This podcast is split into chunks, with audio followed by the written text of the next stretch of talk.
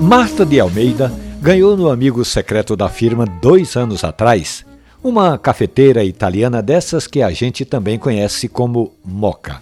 A gerente de recursos humanos contou que nos últimos dias ela foi passar um café e ficou tão entupida a cafeteira que deu vontade de jogar fora.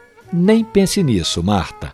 Melhor seria se você levasse em conta que o grão que você está usando pode estar muito fino. Para a cafeteira italiana, o café deve ser um pouco mais granulado para evitar isso que aconteceu com o seu presente. Além do mais, sempre é bom fazer manutenção na sua cafeteira, como por exemplo, trocar a borracha que fica entre a caldeira que é onde é colocada a água, e o cachimbo, que é onde você coloca o pó do café. Faça isso, limpe sua cafeteira, troque a borracha, use café moído não muito fino e não esqueça que na parte lateral tem uma válvula. Ela precisa ser limpa constantemente, Marta.